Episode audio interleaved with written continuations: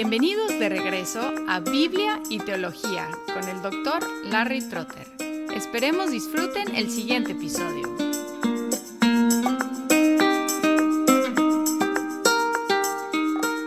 Bienvenidos a esta edición especial de Biblia y Teología para Viernes Santo. Soy Larry Trotter y tengo el privilegio el día de hoy de compartir este episodio con mi amigo y colega, el ingeniero, maestro, autor y locutor Arturo Pérez. Vamos a estar alternando con las siete palabras o los siete dichos de Jesús desde la cruz.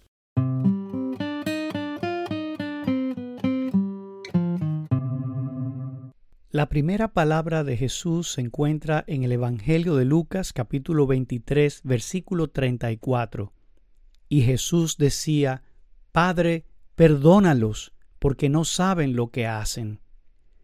Amigo que me escuchas, yo anhelo lo mismo que tú. Yo quisiera tener a alguien que realmente me conozca, pero que me conozca en mi ser interior y de manera profunda y verdadera. No que conozca a la persona que yo muchas veces pretendo ser cuando estoy en medio de la gente, sino que me gustaría tener a alguien que me conozca completamente.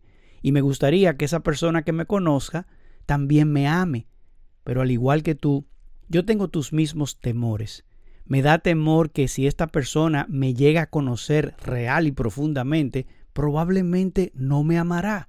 Así que cuando escucho a alguien que me dice te quiero mucho o te amo, yo tiendo a dudar porque no me parece que me lo está diciendo a mí, sino a la persona que la gente ve en mí o a la persona que yo pretendo ser delante de ellos. Pero esta primera palabra que Jesús pronunció antes de morir en la cruz, esta palabra que Jesús dijo acerca de las personas que atravesaron los clavos sobre sus manos y sus pies, esa palabra que Jesús decía, Padre, perdónalos. Esa es una palabra que vino de alguien que conocía perfectamente y profundamente a los pecadores a quienes él vino a perdonar. Así que esta palabra vino de alguien que sabía muy bien la magnitud de la culpa de estos pecadores. Y aún así, esa palabra vino de alguien que estaba amando a estos pecadores a pesar de conocerlos y a pesar de saber sus malos pensamientos y sus malas obras. Y la respuesta más profunda a la pregunta de quién puso a Jesucristo en esa cruz y qué está haciendo Jesús ahí crucificado, la respuesta es yo, yo lo puse ahí. Como lo explicó Pedro en diferentes ocasiones mientras predicaba a los de su generación, vosotros matasteis al autor de la vida. Hechos 3:15, a quien vosotros matasteis colgándole en un madero. Hechos 5:30. Y cuando estaba agonizando en la cruz antes de morir, una de las últimas palabras de Jesús fue, Padre, perdónalos. Y en esa palabra, perdónalos, Jesús me conoce a mí, el pecador, y Jesús te conoce a ti, el pecador. Y Jesús me ama a mí a pesar de que yo lo llevé a la cruz. Y Jesús nos amó al morir por nosotros en la cruz.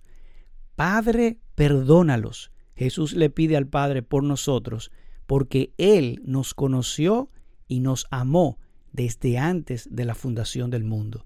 Esta es la primera palabra.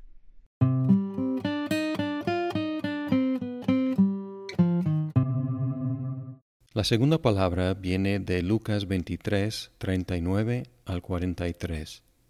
Y uno de los malhechores que estaban colgados ahí le lanzaba insultos, diciendo, ¿No eres tú el Cristo? Sálvate a ti mismo y a nosotros. Pero el otro le contestó, y reprendiéndole, dijo, ¿Ni siquiera temes tú a Dios, a pesar de que estás bajo la misma condena? Y nosotros a la verdad, justamente, porque recibimos lo que merecemos por nuestros hechos, pero éste nada malo ha hecho. Y decía, Jesús, acuérdate de mí cuando vengas en tu reino. Entonces él le dijo, En verdad te digo, hoy estarás conmigo en el paraíso. A través de todo el ministerio de Jesús, Hubo dos diferentes reacciones, dos respuestas a Jesús. Algunos lo rechazaron y otros lo recibieron. Y aquí, en sus últimas horas, vemos esta misma división entre sus compañeros crucificados juntos con él. Uno se burlaba de Jesús, uniendo su voz con la voz de los soldados, la voz de Pilato, la voz de los líderes religiosos, la voz de los que paseaban por ahí, burlándose de él, echándole en cara, si tú eres el Cristo, sálvate a ti mismo, también a nosotros. Pidió salvación de Jesús, pero no la recibió, porque la pidió en burla. En cambio, el otro reconoció varias cosas acerca de sí mismo y acerca de Jesús. Reconoció en primer lugar que él era pecador. Su condena y la condena de su compañero eran merecidas. También reconoció que la muerte de Jesús no fue merecida, que él no había hecho nada malo. También reconoció a Jesús que era rey, por lo tanto pidió, acuérdate de mí cuando vengas en tu reino. Y Jesús respondió simplemente, en verdad te digo, hoy estarás conmigo en el paraíso. Se ve aquí muy claramente que ese criminal no se salvó por sus buenas obras, porque no las tuvo. No se salvó por su bautismo, porque no fue bautizado. Se salvó por reconocer su necesidad de Cristo y confiar en Cristo. Los dos pidieron salvación, pero solamente uno de ellos la recibió. El que pidió en burla, no. El que pidió en fe, sí. Al mismo tiempo, lo más impresionante de este encuentro no es la fe del criminal, sino la capacidad de Jesús de incluirlo en su reino con una sola palabra, de darle admisión al paraíso, de garantizarle un lugar con Jesús mismo. Después de que Adán y Eva pecaron, Dios los expulsó de Edén los expulsó del paraíso.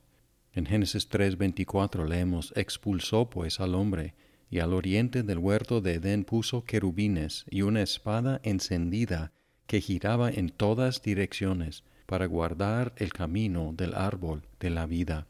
Bloqueó la entrada al paraíso, bloqueó el acceso al árbol de la vida. Pero Jesús le dijo al criminal, hoy estarás conmigo en el paraíso, hoy vivirás, hoy te doy acceso al paraíso, y ofrece el mismo regalo a todos los que se reconocen pecadores y confían únicamente en Él.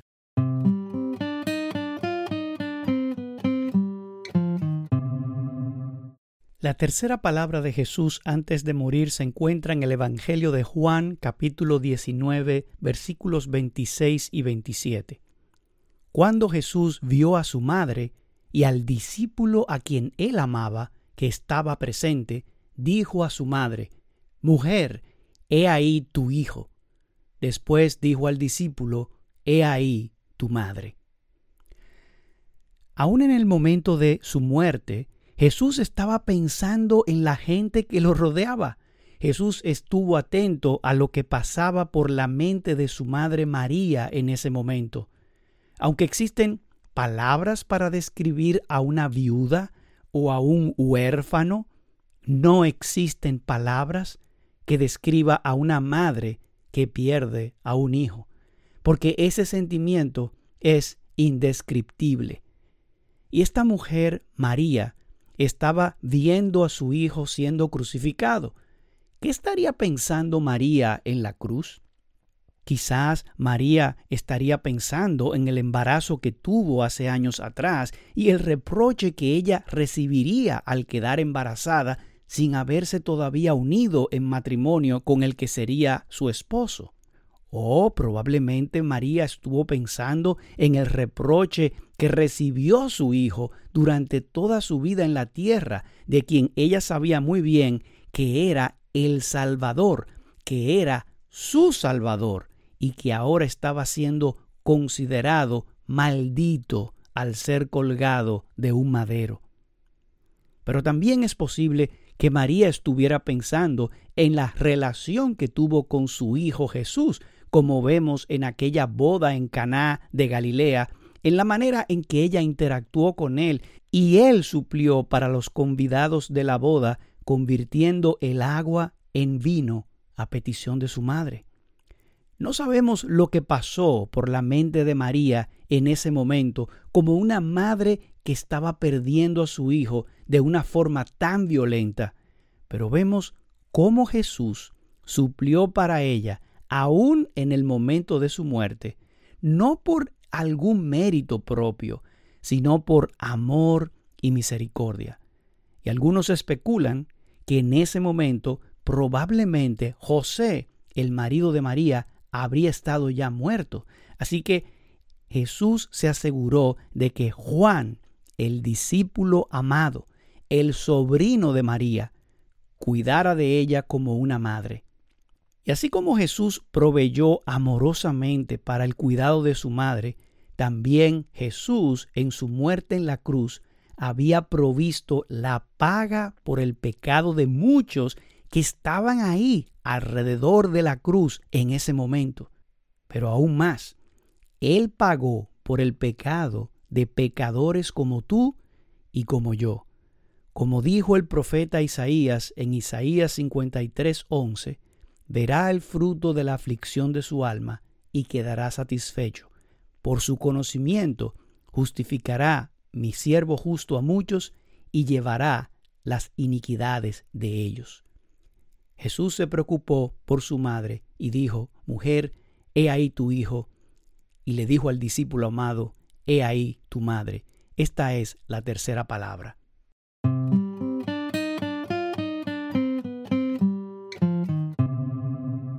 La cuarta palabra viene de Mateo 27, 45 y 46. Y desde la hora sexta hubo oscuridad sobre toda la tierra hasta la hora novena. Y alrededor de la hora novena Jesús exclamó a gran voz, diciendo, Elí, Elí, lema sabactani. Esto es, Dios mío, Dios mío, ¿por qué me has abandonado? De las seis horas que Jesús pasó en la cruz, tres de las horas pasó en oscuridad, una oscuridad sobrenatural a mediodía, recordándonos de que es una escena de juicio, recordándonos de la plaga de oscuridad sobre Egipto. Para la hora novena, pocas fuerzas tuvo Jesús, pero utilizó las pocas fuerzas que tuvo para exclamar a gran voz, para que todo el mundo pudiera escuchar y para que podamos escuchar una cita del Salmo 22. Dios mío, Dios mío, ¿por qué me has abandonado? Leyendo el Salmo 22 encontramos muchas similitudes entre lo que está escrito allá y lo que experimentó Jesús en la cruz. El Salmo dice, Todos los que me ven de mí se burlan, menean la cabeza, diciendo, que se encomiende al Señor, que Él lo libre, que Él lo rescate, puesto que en Él se deleita. También dice, me han cercado cuadrilla de malhechores, me perforaron las manos y los pies, puedo contar todos mis huesos. Además dice, reparten mis vestidos entre sí, y sobre mi ropa echan suertes. Así que hay varios detalles de este salmo que se cumplieron en la crucifixión de Jesús, cosas sobre las cuales Jesús no tenía control. Pero él sí tenía control sobre lo que exclamaba, y él exclamó la primera línea de este salmo, una pregunta de angustia, ¿por qué me has abandonado? ¿Por qué el Padre abandonó al Hijo? ¿Por qué lo dejó ahí en la cruz? Y la respuesta es, porque fue la única manera de salvar a los pecadores, la única manera de salvar al pueblo de Dios. Aquí podemos observar lo terrible del infierno, de una separación de Dios por el pecado. Aquí podemos apreciar que Jesús experimentó ese infierno por nosotros, ese abandono de Dios, esa separación de Dios, y voluntariamente lo recibió para que nosotros no fuéramos abandonados, para que nosotros no fuéramos separados de Dios. Como Pablo escribió en Romanos 8, ¿quién nos separará del amor de Cristo? Tribulación, o angustia, o persecución, o hambre, o desnudez, o peligro, o espada, tal como está escrito, Por causa tuya somos puestos a muerte todo el día, somos considerados como ovejas para el matadero. Pero en todas estas cosas somos más que vencedores por medio de aquel que nos amó, porque estoy convencido de que ni la muerte, ni la vida, ni ángeles, ni principados, ni lo presente, ni lo porvenir, ni los poderes, ni lo alto, ni lo profundo, ni ninguna otra cosa creada nos podrá separar del amor de Dios que es en Cristo Jesús, Señor nuestro.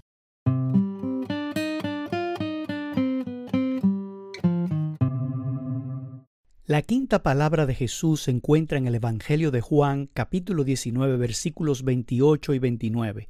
Después de esto, sabiendo Jesús que ya todo estaba consumado, dijo, para que la escritura se cumpliese, Tengo sed. Y estaba allí una vasija llena de vinagre, entonces ellos empaparon en vinagre una esponja y poniéndola en un hisopo, se la acercaron a la boca. Esta quinta palabra de Jesús, tengo sed, nos muestra primeramente su aspecto humano, nos muestra la humanidad de Cristo. Y en segundo lugar, nos muestra la obediencia perfecta de Jesús para que se cumpliese toda la escritura.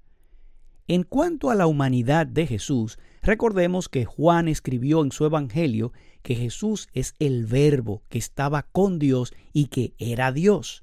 Pero luego nos dice que este verbo que era Dios, Jesús, aquel verbo fue hecho carne y habitó entre nosotros y vimos su gloria, gloria como la del unigénito del Padre, lleno de gracia y de verdad. El verbo fue hecho carne, se hizo hombre. Juan hace muchas referencias en su Evangelio y en sus cartas de que Jesucristo vino en carne como un ser humano al mismo tiempo que era Dios. Y el aspecto de su humanidad lo vemos en la cruz cuando dijo, tengo sed. ¿Por qué es esto importante? Porque siendo humano, Jesús se relaciona con nosotros sabiendo en carne propia lo que significa tener un cuerpo humano que se cansa, que se agota o que tiene sed porque no tenemos un sumo sacerdote que no pueda compadecerse de nuestras debilidades, sino uno que fue tentado en todo según nuestra semejanza, pero sin pecado. Hebreos 4:15. Por otro lado, vemos el aspecto de la obediencia de Cristo cumpliendo la profecía del Antiguo Testamento cuando el Señor recordó y citó en la cruz el Salmo 69, 21, me pusieron además hiel por comida y en mi sed me dieron a beber vinagre. Aquí comprobamos que Jesús fue sumiso y obediente a cumplir todos los aspectos de la ley contenida en la escritura del Antiguo Testamento. De hecho, los evangelistas refieren más de 20 ocasiones donde dicen que Jesús estaba haciendo algo para que se cumpliese lo dicho por los profetas. Y Pablo les recuerda a los filipenses que Jesús fue obediente hasta la muerte y muerte de cruz. Así que cuando vemos a Jesús diciendo, tengo sed, no solo debemos verlo relacionándose con los hombres en sus necesidades físicas o espirituales, sino que también lo vemos cumpliendo una obediencia perfecta a la ley para venir a hacer por nosotros todo lo que nosotros no podemos hacer ni podemos cumplir de la ley por nosotros mismos. Al final de la historia de la redención, dice Apocalipsis que el Señor nos tiene preparado un lugar donde no habrá hambre ni sed jamás. Jesús le dijo a Juan en Apocalipsis, hecho está, yo soy el alfa y la omega, el principio y el fin. Al que tuviere sed, yo le daré gratuitamente de la fuente del agua de vida. Apocalipsis 21:6. Así que cuando Jesús tuvo sed en la cruz, Él padeció esa sed y tomó el vinagre para que nosotros no tengamos sed jamás. Esta es la quinta palabra de Jesús.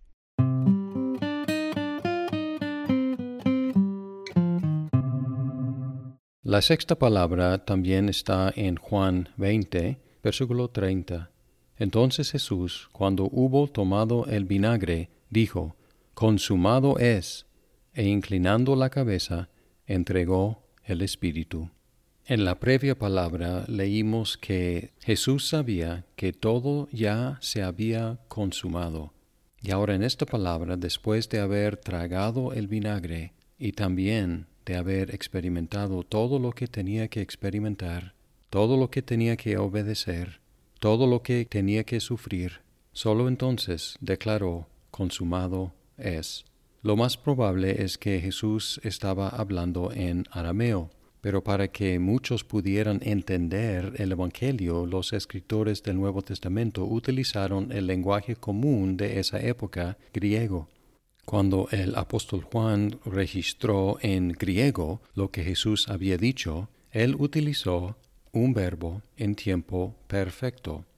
Ese tiempo perfecto registra un acto que sucedió en el pasado cuyos efectos continúan en el presente.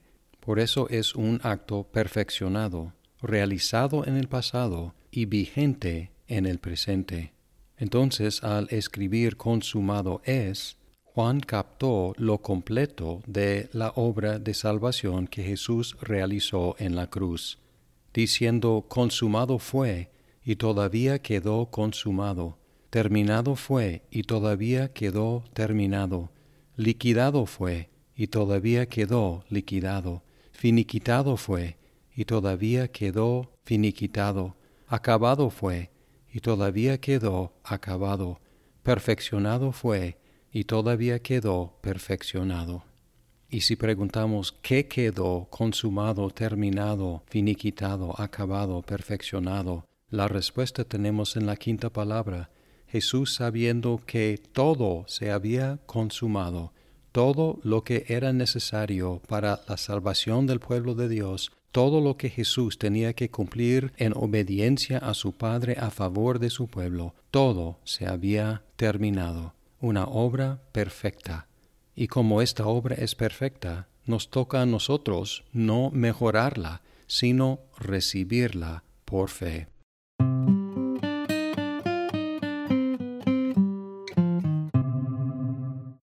La séptima palabra se encuentra en el Evangelio de Lucas capítulo 23 versículos 44 al 46. Cuando era como la hora sexta, hubo tinieblas sobre la tierra hasta la hora novena, y el sol se oscureció, y el velo del templo se rasgó por la mitad. Entonces Jesús, clamando a gran voz, dijo, Padre, en tus manos encomiendo mi espíritu. Y habiendo dicho esto, expiró. Cuando el centurión vio lo que había acontecido, dio gloria a Dios diciendo, verdaderamente este hombre era justo. ¿Qué podemos aprender de estas últimas palabras de Jesús? Podemos aprender por lo menos dos cosas. En primer lugar, estas palabras nos dan gran consuelo. En medio de estos cataclismos que estaban ocurriendo, Jesús habla calmadamente con su Padre. Jesús sabía que su confianza no estaba depositada en la fortaleza de los ejércitos humanos, ni en el poder de los imperios terrenales, ni en la seguridad de las riquezas, sino únicamente en su Padre. En ese momento hubo un eclipse, hubo tinieblas sobre la tierra, hubo un terremoto, el velo del templo se rasgó a la mitad, muertos habían salido de sus sepulcros y habían aparecido en Jerusalén. Y en ese momento Jesús nos da una palabra de consuelo. Nosotros tenemos necesidad de que nos den una palabra de consuelo porque muchos de nosotros padecemos enfermedades o sufrimientos dolorosos y Jesús estaba en ese momento bajo un dolor indescriptible. En el momento de la prueba, cuando necesitamos experimentar un alivio o una paz real, esa paz solo puede provenir del príncipe de paz, aquel siervo sufriente que sufrió el dolor físico y el dolor espiritual por los suyos. Pero no solo recibimos un gran consuelo por estas palabras cuando Jesús dice, Padre, en tus manos encomiendo mi espíritu, sino que, aparte del consuelo, aprendemos que estas palabras requieren que hagamos una gran confesión. Notemos que el centurión romano, al ver lo que había acontecido, hace una gran confesión al ver a Jesús y dio gloria a Dios diciendo, verdaderamente este hombre era justo. Esto indica que este soldado romano confiesa que realmente Jesús era la persona que él clamaba ser. El mundo no necesita un buen ejemplo o un buen consejo. El mundo está enfermo y necesita ser sanado. Y esta enfermedad se llama el pecado. Requiere ser sanada únicamente a través del sacrificio perfecto de Jesucristo. El mundo está totalmente roto y necesita una intervención divina. Y este es el drama que vemos en este Viernes Santo, cuando la eternidad, el presente, el cielo y la tierra, Dios y el hombre se encuentran en un punto de la historia, cuando Dios se hace hombre para sujetarse al tiempo y al espacio, para poder morir siendo el autor de la vida, a quien nosotros matamos crucificándolo en un madero por nuestros pecados. Así que ese Salvador del mundo está delante de ti hoy y te ofrece salvación en virtud de su obra en la cruz. ¿Creerás tú como el centurión que verdaderamente este hombre Jesús es el justo que justifica al impío? ¿O te vas a apartar y lavarte las manos creyendo que tú eres el justo y no necesitas al que justifica a los pecadores? Así que si necesitas consuelo, ve a Jesús. Pero debes entender que el consuelo perfecto viene en el perdón de tus pecados a través del único hombre justo que ha caminado sobre la tierra, Jesús el Hijo de Dios. Encuentra el consuelo perfecto, pero solamente a través de la gran confesión de que verdaderamente este hombre es el justo, este es el verdadero Dios y la vida eterna Amén.